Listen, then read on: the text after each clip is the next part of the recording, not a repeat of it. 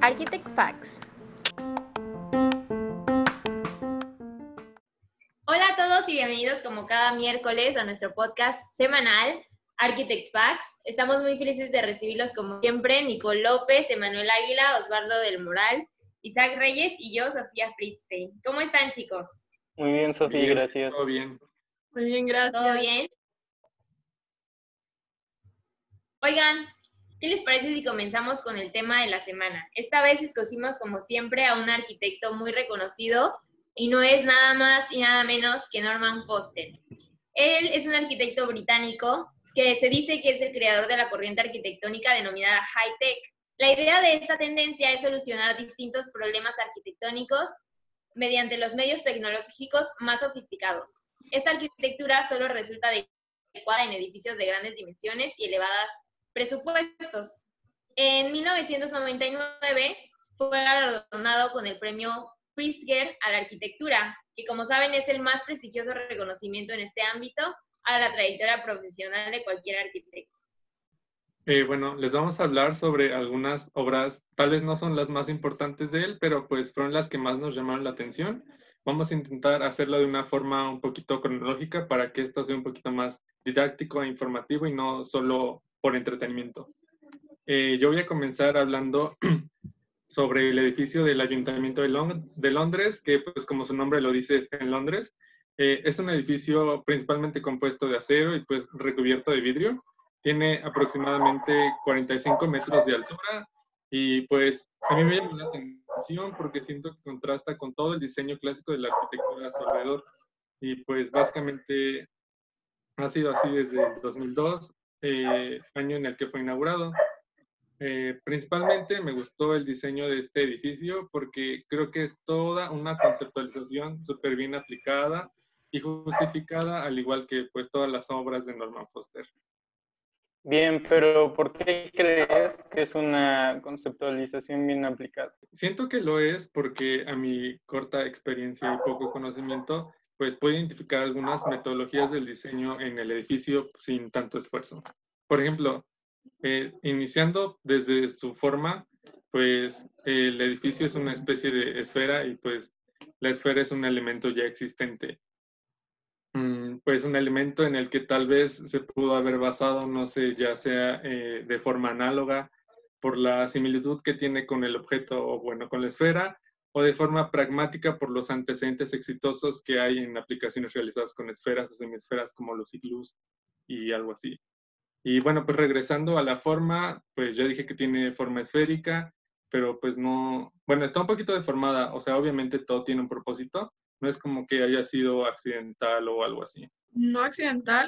¿Y hay algún beneficio directo en esto? O sea, pragmáticamente y matemáticamente se sabe que una esfera tiende a ser un poquito más eficaz en algunos aspectos porque tiene un porcentaje menor de superficie que una construcción tradicional del mismo volumen como un prisma o algo así. Y pues eso lo hace energéticamente más eficaz y pues Foster partió de una esfera para darle ciertos elementos o características mejor aplicables para, pues, para este tipo de estructuras. ¿Como cuáles?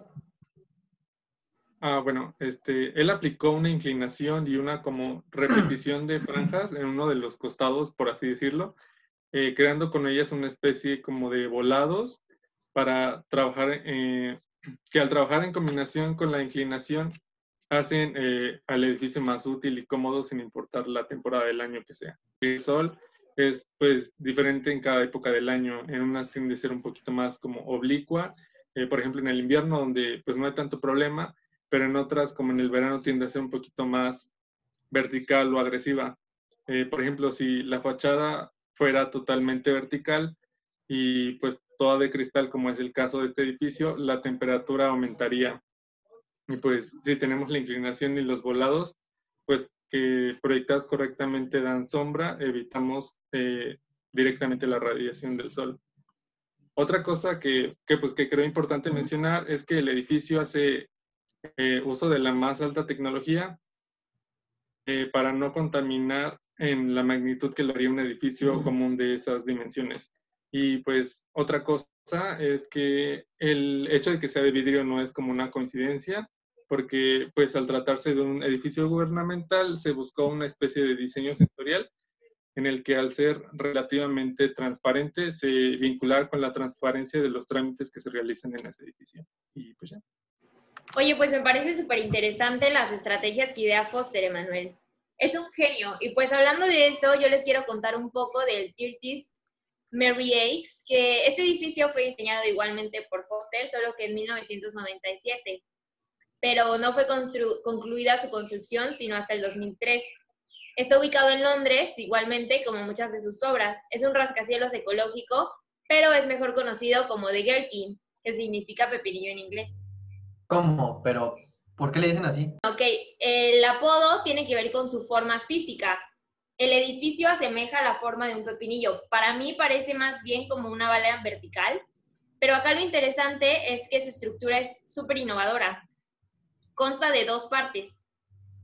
Tiene un núcleo central que es vertical y este resiste todas las cargas verticales del edificio. Pero en el exterior toda la fachada es una malla que consta de más de 7000 placas de vidrio con forma de romboide cada placa. Están acomodadas de tal manera que le dan a la construcción una forma aerodinámica, pero que también soporta cargas verticales y además horizontales, o sea, es doblemente funcional. Y con esta estructura rompe el paradigma de las estructuras porticadas, que es el método que utilizan la mayoría de rascacielos en el mundo. Oye, pero pues dijiste que era como ecológico, pero, o sea, ¿qué le da como esas características o eso? Así es, Emma. Maneja una estrategia ambiental altamente innovadora. Con su forma logra maximizar la cantidad de luz que llega al interior. O sea, prácticamente se siente como si estuvieras afuera, puesto que todo es de vidrio. Esto obviamente reduce el consumo de energía eléctrica para, para la iluminación de manera significativa. Y lo mismo ocurre con la ventilación. Por su forma, el viento no choca directamente con la fachada, sino que lo rodea, reduciendo así vibraciones. Además, esa estructura permite que se generen seis patios interiores que dejan entrar el aire, creando así un sistema de ventilación óptimo y sustentable. Todas estas medidas hacen que la energía que necesita el edificio se reduzcan en un 50% aproximadamente comparado con el consumo que necesitaría un edificio de iguales proporciones, sin mencionar que se permitieron también el ahorro de materiales. Me parece súper interesante lo que logró incluso con uno de los primeros rascacielos de Londres y además que sea amigable con el ambiente, que a mi parecer todos los edificios deberían de serlo hoy en día. Efectivamente, Nicole. La arquitectura verde y sustentable para mí debería estar presente todo el tiempo a la hora de diseñar. Pero bueno, por último, quiero compartirles que a mi parecer esta obra es un claro ejemplo del método icónico. ¿Por qué? Bueno, la, este, la repetición, la repetición surge mucho en este edificio. En este caso, las placas romboidales exteriores se repiten 7000 veces en el edificio, creando así una solución en la estructura arquitectónica que brinda una máxima solución en distintos ámbitos, además de darle distinción, relevancia y prestigio a los ojos de cualquiera. Pues gracias, Sofía, por hablarnos de tan semejante proyecto que a la, pues a mí me asombra, la verdad. Y pues yo voy a cambiar un tema, bueno, me voy a enfocar en otro ámbito. Yo les traigo algo un poquito diferente. El famoso estado de Wembley, me voy a basar ahorita, bueno, me voy a enfocar ahorita en lo que es eh, estructuras en el, bueno, que aportan al deporte. Y pues este también diseñado por Foster y su compañía que es Foster Partners, quienes fueron los maestros de esta majestuosa obra, eh, brindaron una estructura fenomenal para el deporte moderno, es lo que les mencionaba anteriormente.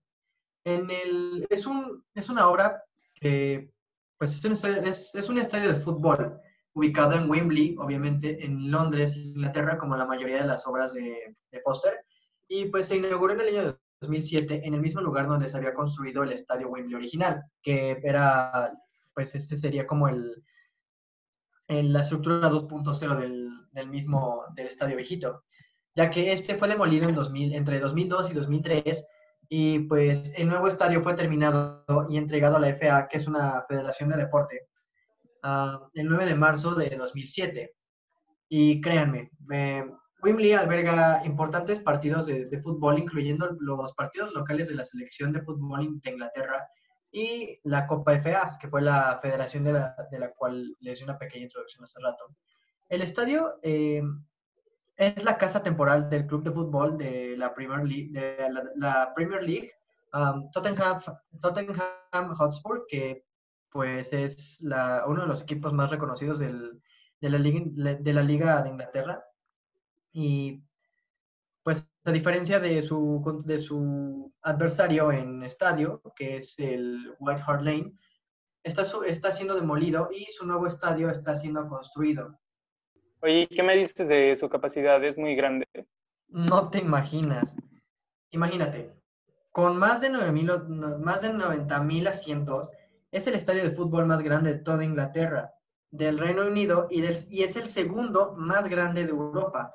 El diseño realizado por, los, por Populus y Foster Partners incluye un techo parcialmente retráctil y un arco de Wembley, y el arco de Wembley que es de 134 metros, que esto podría ser como unos 440 pies, o sea, realmente es alto.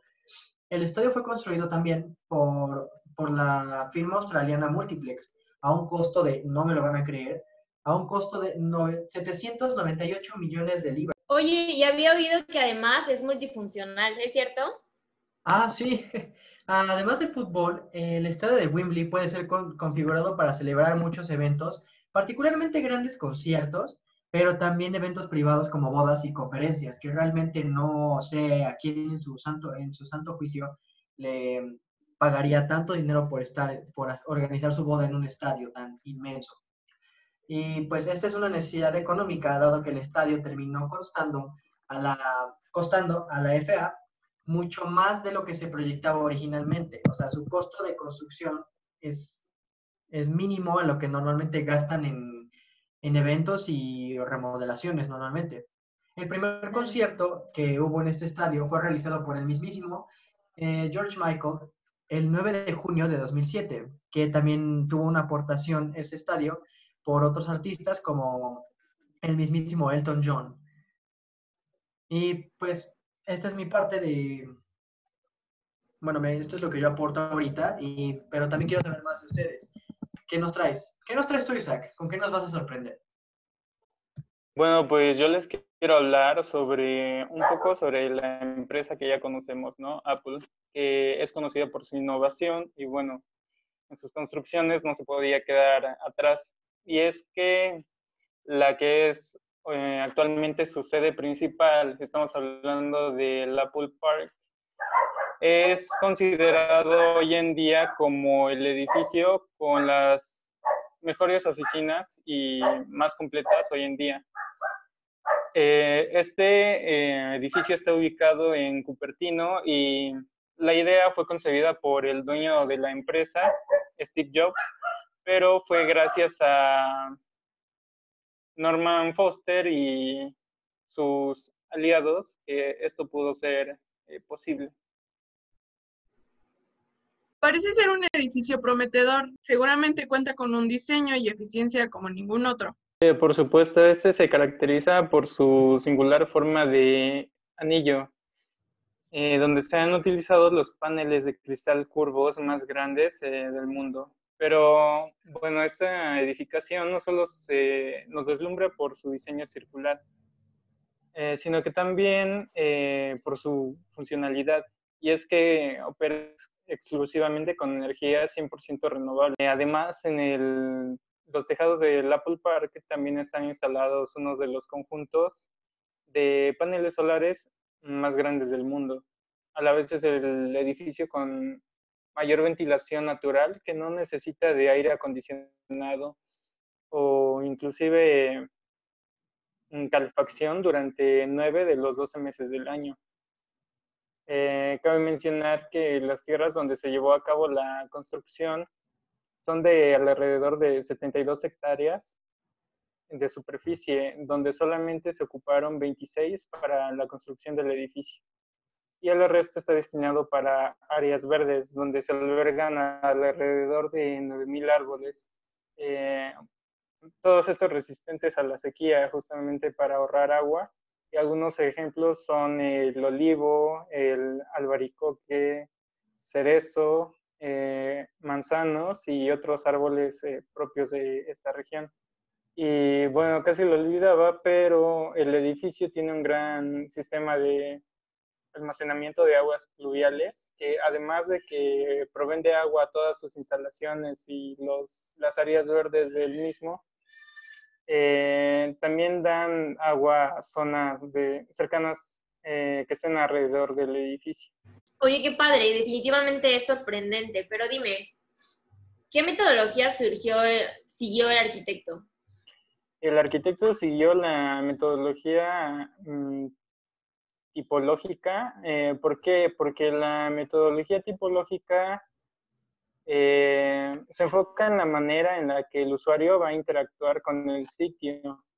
Eh, bueno, decimos que este edificio es de, ese, de, bueno, este método porque busca que los usuarios se sientan libres. De ahí el uso de muros de cristal mm, que te dan, bueno, la sensación de libertad.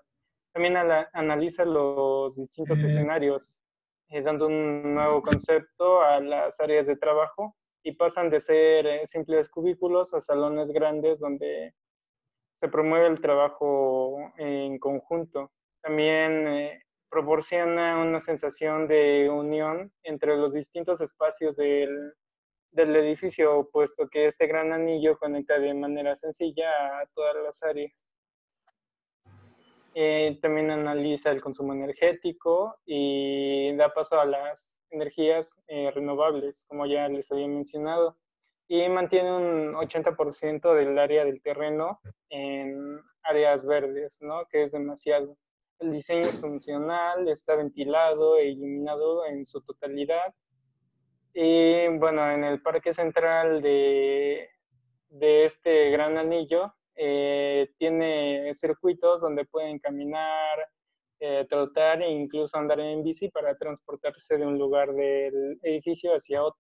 O sea, pero ¿qué onda? Es un edificio súper completo y pues la forma en la que implementó pues, la metodología pues está súper bien. O sea, yo quisiera estar ahí. Sí, y ahora que lo mencionas, en él está muy presente el diseño sensorial. Eh, busca que los usuarios se sientan, no se sientan encerrados, sino que todo lo contrario, mediante espacios ventilados, muros de cristal, eh, una infinidad de árboles, plantas, senderos por los que pueden andar, se sientan, bueno, te hacen sentir como si estuvieses en un día de campo.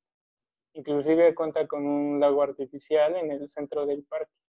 Oye, Nicole, pero tú nos vas a hablar de una obra que apenas está en proceso de construcción, ¿verdad? Así es. Yo les voy a hablar del Museo Nacional de Sayed en Abu Dhabi.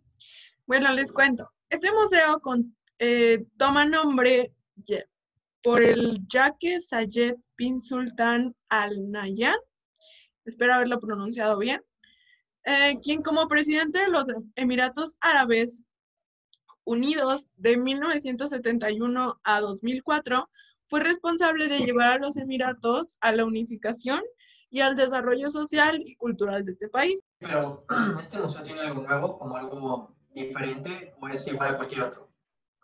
Para nada es igual a cualquier otro. De hecho, creo que esto les va a sorprender. Las características más impresionantes de este, de este museo son que sus cinco estructuras cónicas de acero se elevan a 124 metros del, del montículo el cual es completamente artificial. Así es, construyeron una pequeña isla llamada Sadiyat en medio del mar con el propósito de que este edificio sea la, pieza principal de esta isla. Las estructuras de acero, que por cierto fueron esculpidas para parecerse a las plumas de un halcón, funcionan como chimeneas térmicas que utilizan exactamente los mismos principios aerodinámicos de las aves para capturar el aire fresco y transportar todo este aire al museo de forma natural. Oye, pero, o sea, todo está muy interesante y eso, pero, o sea, ¿bajo qué método se rige o algo así? Foster utilizó el método pragmático, pragmático. Y déjenme explicarles por qué. El método pragmático se basa en tomar lo que ya tienes para hacer una edificación, ya sea materiales con los que cuenta la zona, información, etcétera. Entonces, el halcón es el símbolo nacional de este país Incluso en esta misma ciudad, Abu Dhabi, cuentan con un hospital especial para estas aves. Son muy estudiadas y queridas por los habitantes del lugar. Entonces, él tomó toda esta información que tenían en esta ciudad sobre las aves y los logró este, integrar a su edificación de una forma que, vamos, nadie se lo iba a esperar. Eh, Foster dice que el museo pretende combinar una alta eficiencia, una forma contemporánea con elementos del diseño tradicional árabe y la hospitalidad para crear un museo que es sostenible, acogedor y cultural. Oye, ¿y únicamente veremos la historia detrás del presidente o hay algo más? No, en realidad, aparte de las galerías del museo, reúne tiendas, cafés, auditorios, incluso un pequeño centro comercial y lugares informales para actuaciones particulares, eventos particulares. Y a partir del 2021 vamos a poder ir a visitar esta increíble creación de la arquitectura moderna. Oye, wow, suena padrísimo. Pues yo creo que el próximo año nos preparamos para ir todos a la inauguración, ¿no? Pero bueno, queda claro que todas sus obras son un deleite para cualquiera, sobre todo analizándolos de esta manera, como decimos hoy. Y a mi parecer tenemos que aprender de Foster que no existen reglas y que debemos diseñar sin prejuicios. Eh, por algo le acuñaron el término de high-tech. Me parece que lo representa súper bien. Pero oigan, yo quiero saber qué opinan ustedes. Bueno, yo creo, y bueno, es evidente que es el futuro de la arquitectura. Cada vez más evoluciona y desaparece esta idea que tenemos de que un edificio debe de ser mm, con muros robustos de concreto y ventanas cuadradas, eh, bueno, etcétera, ¿no? Se están rompiendo muchos paradigmas y nos damos cuenta de que una construcción eh, de cualquier tipo debe de ser estética, ¿no? También funcional y aparte, eh, pues que no aleje al ser humano de su naturaleza. Se trata de sentirnos cómodos y a gusto en un sitio. Sí, yo, yo pues también como que consideraría que la comodidad no significa que gastemos toneladas de dinero, y ya que esto se trata de un buen diseño, donde se aprovecha lo que nos ofrece la naturaleza, viento, luz, energía que podemos obtener de ella, como dijo Isaac, que no nos apartemos de, nuestra naturaleza, que nos haga sentir como cómodos en, en cualquier lugar. Y pues también pensar en grande, pensar diferente y seguir innovando en algo mejor, pero teniendo siempre en cuenta la funcionalidad de nuestras creaciones. Exactamente, yo creo que el futuro, que debería ser el presente, es la arquitectura sustentable. ¿Opinan lo mismo? Sí, totalmente. Sí, totalmente, claro.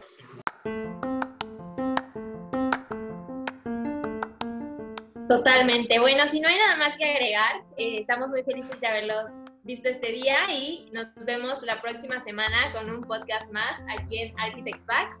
Nos despedimos de ustedes y les deseamos que tengan una semana muy bonita. Hasta luego, nos vemos, que estén bien. Bye.